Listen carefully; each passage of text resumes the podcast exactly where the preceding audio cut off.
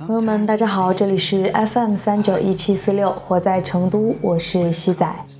闲聊读书和音乐，时光静好，与君享。嫁给社会第二年，我在成都。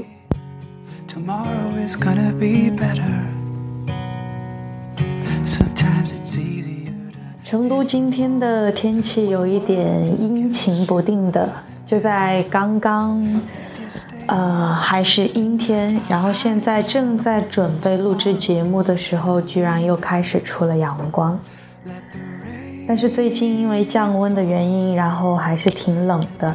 呃，比起前一阵子，衣服穿的又多了起来。你们那边呢？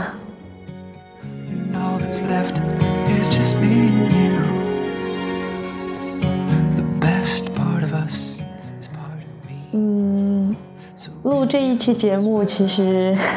最主要的一点是想要感谢很多呃荔枝 FM 上面的朋友，因为昨天有一位荔枝上的朋友镯子，他加了我，然后加了我微信，就跟我聊了一下，就是他听节目的一些感受，包括最近在。呃，荔枝后台上也能够收到很多朋友的一些评论呐、留言啊什么的，觉得，呃，这个是在独自一人做节目的过程中比较温暖的小事情吧。就是因为一直一个人做节目嘛，就说来说去都是自己，然后或者是读书给你听的环节。一直没有这种 和大家的互动，也不知道就是听我节目的人到底是些什么样的朋友，然后他们会做着什么样的事儿，然后是个什么样的状态，听节目的时候会有什么多想法，有时候会好奇这些东西，但是没有人交流，所以昨天通过跟他的交流，的确是觉得啊，原来是这个样子，觉得还是挺开心的。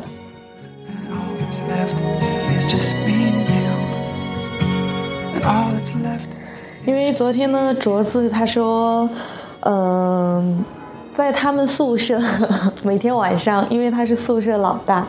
所以每天都是他把声音开起来以后，就必须大家都要跟着听。然后他说，以至于。听到最后，就是连他们宿舍的都开始知道我的一个开场白哦，闲聊读书和音乐时光静好与君享，甚至于说他从十月份开始听，听完我的节目以后，就是都会和他们宿舍的舍友去讲我的生活发生了一些什么事，然后毕业了去工作，然后换了工作以后又继续上班等等，然后我就觉得说。就是那通过就是听众朋友是乐意通过这样的方式去了解成都，或者说了解社会，还是说了解女生心理学？他说就都都有，然后他觉得每一次听我的这样的节目，就觉得好像是在。两个老友在打电话的感觉，就是我这边就一直在巴拉巴拉巴拉说，我怎么怎么了，最近怎么怎么了，然后对方呢就是一直这样听着，也不用跟我说话，就我一直一个人说着，对方听着就好。就我非常疑惑，当时就觉得说，哦，原来会不会很多的听众朋友听我节目的时候都是这样的感觉？他也有在问说。就是，是不是我每次录节目的时候都没有在打草稿？因为每次感觉我说话就是想起什么就说什么，好像觉得好像现实生活中特别擅长交流的样子。然后我这样说，对啊，的确，录节目在闲聊的这个环节中都没有打过草稿，就是去。想起来了，讲一讲最近生活中发生的一些事情和心情，所以有时候听起来就会觉得，嗯，很啰里啰嗦啊，或者是会重复的去说一些点呐，就是因为我在生活中交流也是这个样子的。当然，我就是录节目的时候也是在想象说，在耳机的另外一端，然后在空气当中还有那么一个。老友的样子，或者一群老友，然后我就是在 打电话发牢骚、抱怨生活，或者是吐槽，或者是分享一些开心的心情，这个样子的，嗯，所以说，是听了，知道了，就是原来有这么一波的听众朋友是这个状态，会觉得嗯，还挺，还挺，还挺温暖，挺开心的。然后，嗯。然后呢，包括最近在后面就是节目的评论里面啊，也会有很多朋友，比如说像这个，嗯，什么爷爷爷爷爷爷嘛，这个名字很奇怪哈。他说每次听的时候心都会很静，我就在想，这么这么一个二逼的主播。这么一个这样的对吧？具有魔性的声音，为什么听的时候你们都会觉得很近？包括昨天晚上那个，就是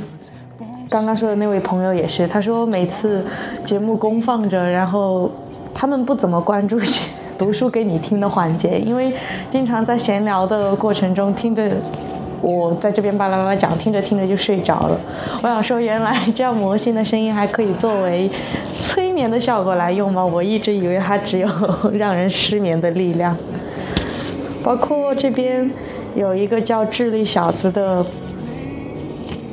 朋友。他说：“无意间听到了真诚的你对你的际遇，我很能理解。因为我在一五年十月二十五号也与恋爱五年的女友分手了，有痛有悔，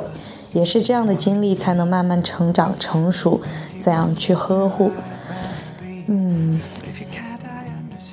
还有这个叫 L I U V D L 七九的朋友，他说听说点赞多的人是天使。”然后就是默默的点了赞嘛，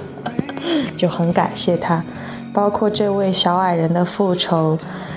也是在那一期节目以后说啊，四天后你们就分手了，真是人生如戏嘛。明天太阳照常升起。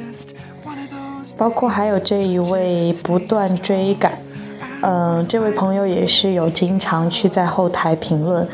嗯，上次因为他他说。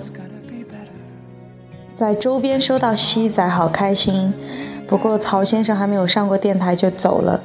隔壁五七八九八的那位一上电台，主播崩溃。这边是爱情，把各种都要体验一下。然后我就当时对这样的排列组合没有理解清楚，有在后台问他是什么意思。然后听了他的推荐，去听了一个，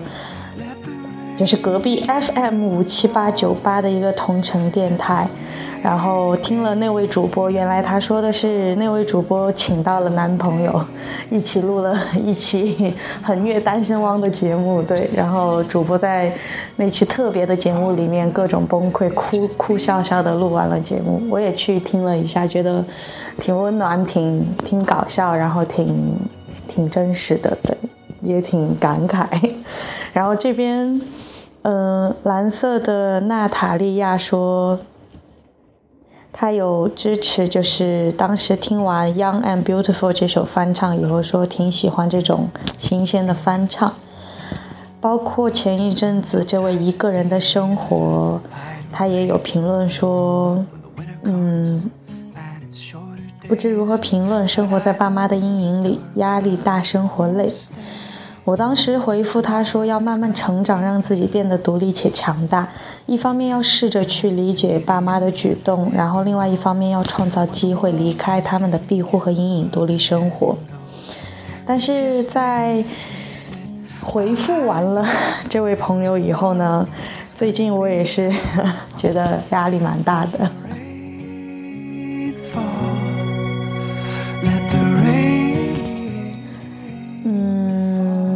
说嘛，过年期间没有和父母有过多的交流。然后今天早上九点多刚起床不久，呃，正做完早饭准备吃的时候，然后我妈妈就打来电话，然后就开始讲。她最开始是讲说，嗯，最开始是讲，大概是讲了一下。哎，我有点断片，忘了最开始他讲了一些什么了。反正中间他就开始说，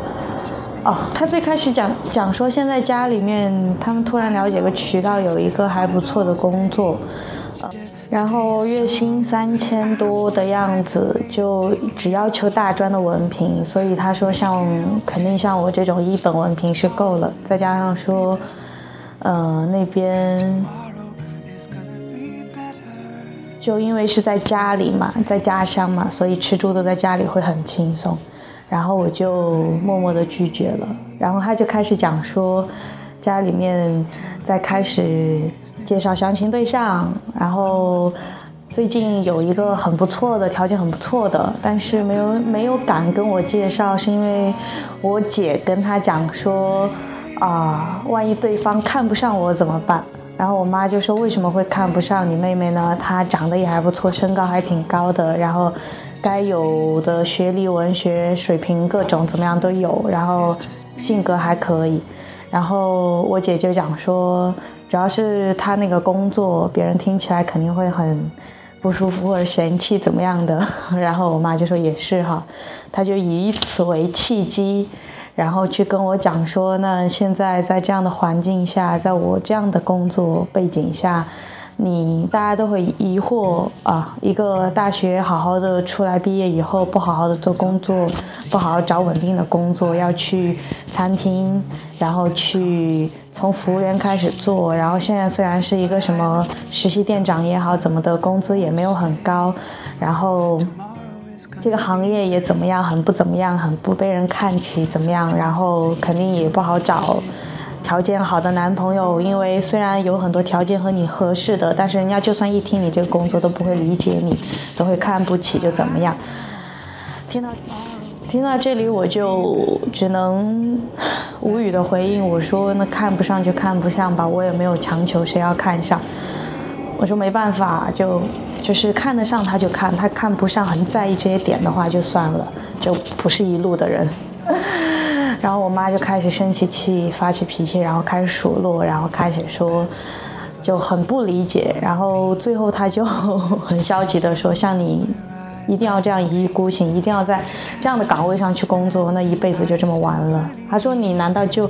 就想的就只是这样只顾自己开心的生活而已吗？”然后我想说，我就说，就不是说现在这个样子。任何工作、任何岗位都是需要时间去积累的。我说到后期的话，也是会慢慢的有了能力以后，就会做到店长啊，工资肯定会相应会上涨。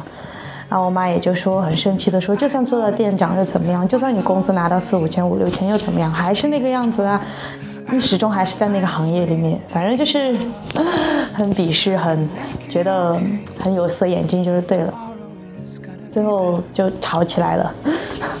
因为他就一直想要逼我回去嘛，我大概我讲了一些我的想法，然后他就最后就吵起来，然后就巴拉巴拉的，反正就挂了，挂了以后发了一大通的，嗯，微信这样，当时就挂完电话我就被气哭了，一个人坐在卧室里面，然后就着已经凉掉了的早餐，然后一边哭一边 默默的吃完了我的早餐。我就觉得说，就他当时那个感觉，就是好像已经要你再这个样子下去，一意孤行下去，也不回来，不回家，不听我们的安排，那就只能怎么样？是要 恩断义绝，还是一刀两断？我就觉得说，就为什么都要带着这样主观的 主流价值观的观念去评判、去去否定，然后。就真的很不能被理解嘛，然后真的觉得自己好像压力还挺大的，就就当时想到很多，觉得过年期间我姐跟我聊天的时候还很支持我的，说，嗯，那你不回来也是对的，因为就在外面，你现在从头开始，一切毕竟也是有默默坚持这么久，如何如何的，然后包括我们当时还有去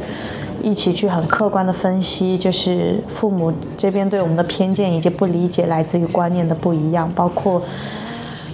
爸爸就是这几年的一些一些偏激的做法，包括他的抉择的问题。我就是想说，就是家里现在这样的情况，也是来源于父母他们的抉择也没有做对。那你都不能保证说，你活了四十多年的这样的年纪，你的做的决定时日都是对的。那为什么要在你的经验主义里面去帮我们去做各种各样的决定，并且坚持的认为你们做的决定才是对的呢？就，但是后来没想到，在他跟我妈妈去聊的时候，又是另外的说法，然后包括去看不清我现在的，看不起我现在的状况也好，包括，包括去觉得，说我有在指责我爸怎么怎么样不对也好。反正就觉得很很悲哀，很难过，然后再加上想起近期的这个状态，一直自己也不怎么开心的起来，因为还在持续的恢复治疗自愈当中，工作上也是有压力，也有这些觉得很不开心的事情，然后整个工作环境现在氛围也不是很好，因为大家的压力都是很大，团队的压力很大，领导的压力也很大。决策又有那么多，未来的路又那么长，也是各种不被理解。然后综合这么多，就觉得真的感情上也好，工作上也好，甚至于现在家庭上也好，真的是 很难过、很悲哀。我知道这一切都会过去，然后也知道很多苦痛都是一个人要去默默去扛的事情。我也知道肯定这一段时间是会熬过去的，但是。就是现在熬的这个当下，真的是很难过。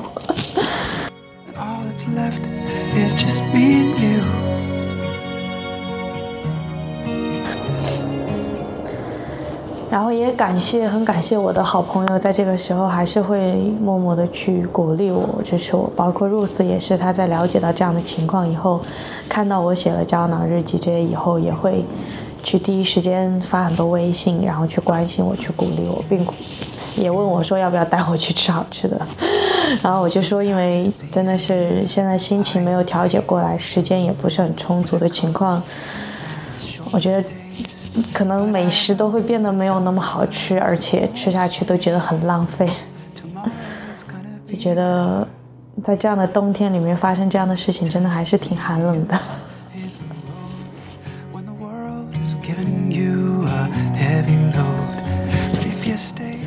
所以昨天看到还有那么些朋友，就是也是在励志里面有关心，问我最近怎么样了，跟曹先生怎么样了，分手以后状态怎么样了。我就是在这里都想要统一的去回复大家说，就是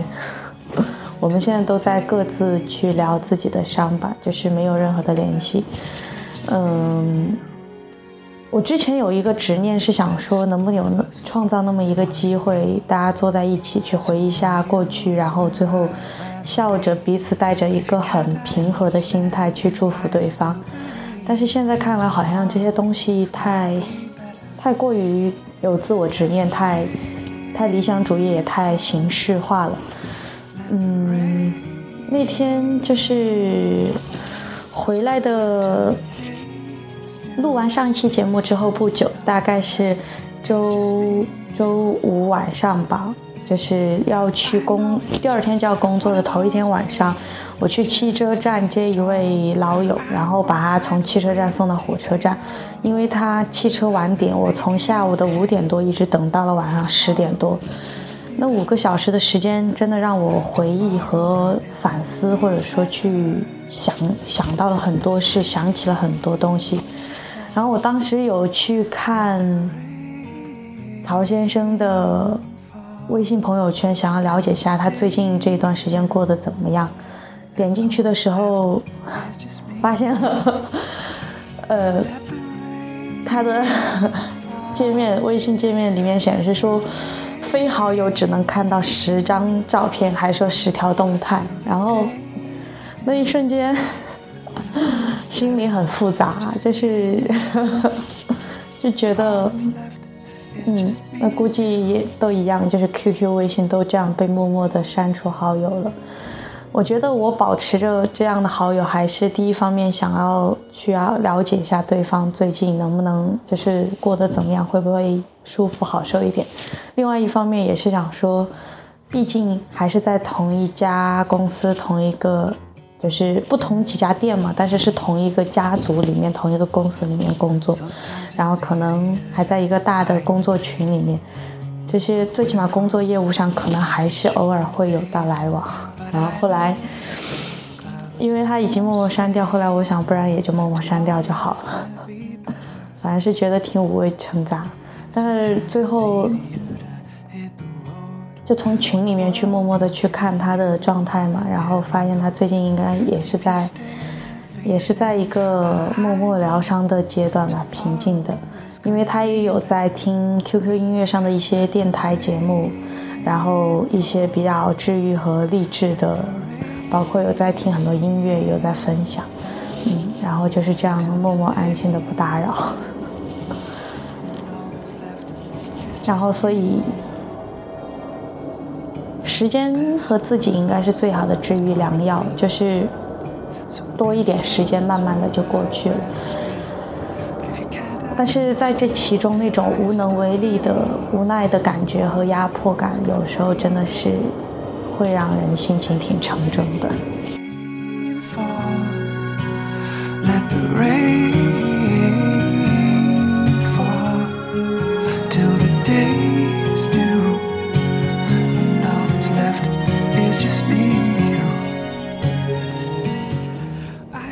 今天的话，想要和大家分享的读书给你听的环节是来自于，呃，微信公众号“曹边往事”和菜头他的最近的一篇文章。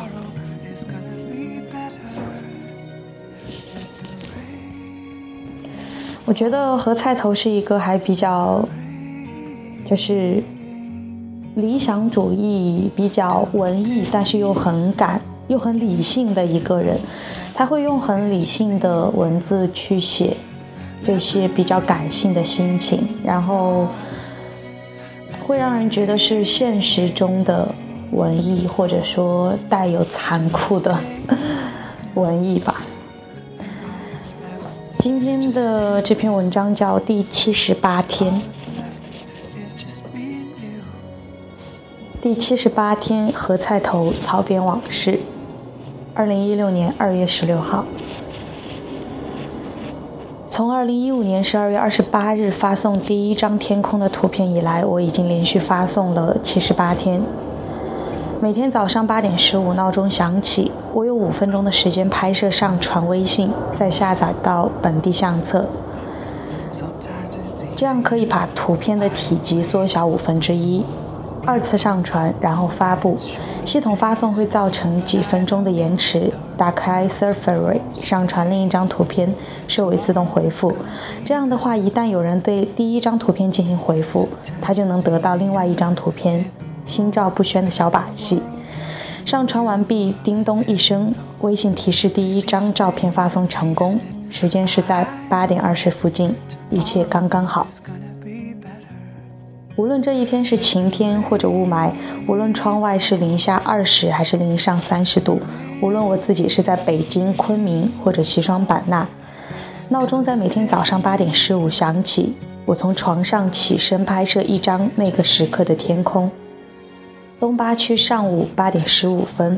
在过去的七十八天里，我确信自己在那个时刻一定是清醒的。这么做有什么意义？每次叮咚一声之后，人们问的最多的一个问题：为什么用图片来敷衍我？敷衍我？每次叮咚一声之后，人们指责最多的一个问题：这张和昨天的照片有什么不同？每次叮咚一声之后，人们困惑最多的一个问题。有时候我看到这些问题，一个人默默发笑；有时候我看到这些问题，毫不犹豫地直接拉黑。但我没有回答其中的任何一个人为什么要那么做，照片算不算认真严肃的作品，以及每一天和每一天的天空是否相同。我本来打算从二零一五年八月一日开始，每天拍摄一张天空，因为这几年下来，每年的八月都会带来生命中的许多变数。但是在这么残酷的一个月份里。我没有足够的心念和体能去做这件事情，觉得整个八月大雪纷飞，酷寒无比，自己像一只熊一样蜷缩在混凝土洞穴中冬眠。除了拉起窗帘、关了灯，坐在黑暗里，我什么都不想做。一直拖到十二月二十八日，第四个七天完毕，我一夜未眠，推开窗子拍了一张天空，不是为了谁，也不是为了纪念，更不是为了回忆。那一刻，我就想拍摄天空。推开窗子，在北方里，在北风里，我感觉到自己是周围唯一温暖的东西。之前我还以为自己很凉呢。不知道你喜不喜欢喝鸡尾酒？我一丁点都不喜欢，但是我在所有喝鸡尾酒的场合都会点一杯螺丝起子，里面的青柠非常酸涩，喝上一小口，脑袋都会嗡一下。每次点酒的时候，我都会忘记了上次喝螺丝起子的痛苦，只会想起那种强烈的酸涩口感，那种口感是如此强烈，以至于我每次想不到其他的鸡尾酒名字，就像是一次验证。螺丝起子和上一次同样难喝，那么这个世界就并没有任何变化。有次在鱼社的酒吧，酒保错把芒果汁给调了进去，味道好了很多，但我并不想喝，因为难喝才值得大口大口吞咽。沿着那条漫长的下滑道，一路滑翔到底。可以成为习惯的东西，并不是因为其中能感受到幸福。能让人感到幸福的东西最容易戒除，譬如我并没有咖啡瘾。当我开始品味出咖啡的美好时，我迅速地戒掉了它，因为想要在一天里保有这么种美好的感觉，我就不得不喝下致死量的咖啡。那么倒不如喝茶，茶叶并没有那么强烈的幸福感，但可以拿一杯喝一天，一直到最后都还有微茫的香味，而且它让我的手有事可做。每次伸手出去，期待是不变的常数，满足感一直在递减。然而我已经习惯了这条下降曲线。拍摄天空，连续拍摄天空，并没有想象中那么困难。哪怕涉及到早起、严冬或者旅行一类的事情，它可以轻易地变成一种生活习惯。一个月之后，即使闹钟不响，我也会在八点左右醒来。从来没有一天在拍摄时有任何心情。大多数日子，大多数的天空都同样平庸，而那些特别的日子并不在计划之中。人们会记得特别的天空、特别的云霞，默认其余所有的日子都跟这一天同样独特。这不是真的。能够被清晰分辨出来的一天，建立在无数个面目模糊的日子之上。而喜欢寻求意义或者心灵慰藉的人，很难熬过连续的几个普通日子。当一个人不再谋求比喻的时候，他就无限接近于某种真实。成年人很少念忆过去，很少思维未来，多的是默默承受现在。我所做的不过是不带任何情绪的记录和呈现某个现在。漫漫人生，可堪陪到底的，大概也只有习惯。好了，今天在节目的最后送上一首分享的最近听的单曲循环很多的音乐，叫《EDM》。今天一直在单曲循环的背景音乐，如果大家喜欢，也可以去搜索一下，叫《Tomorrow is gonna be better》，明天会更好，我们都是这样相信着的。好了，谢谢各位，我们下期再见。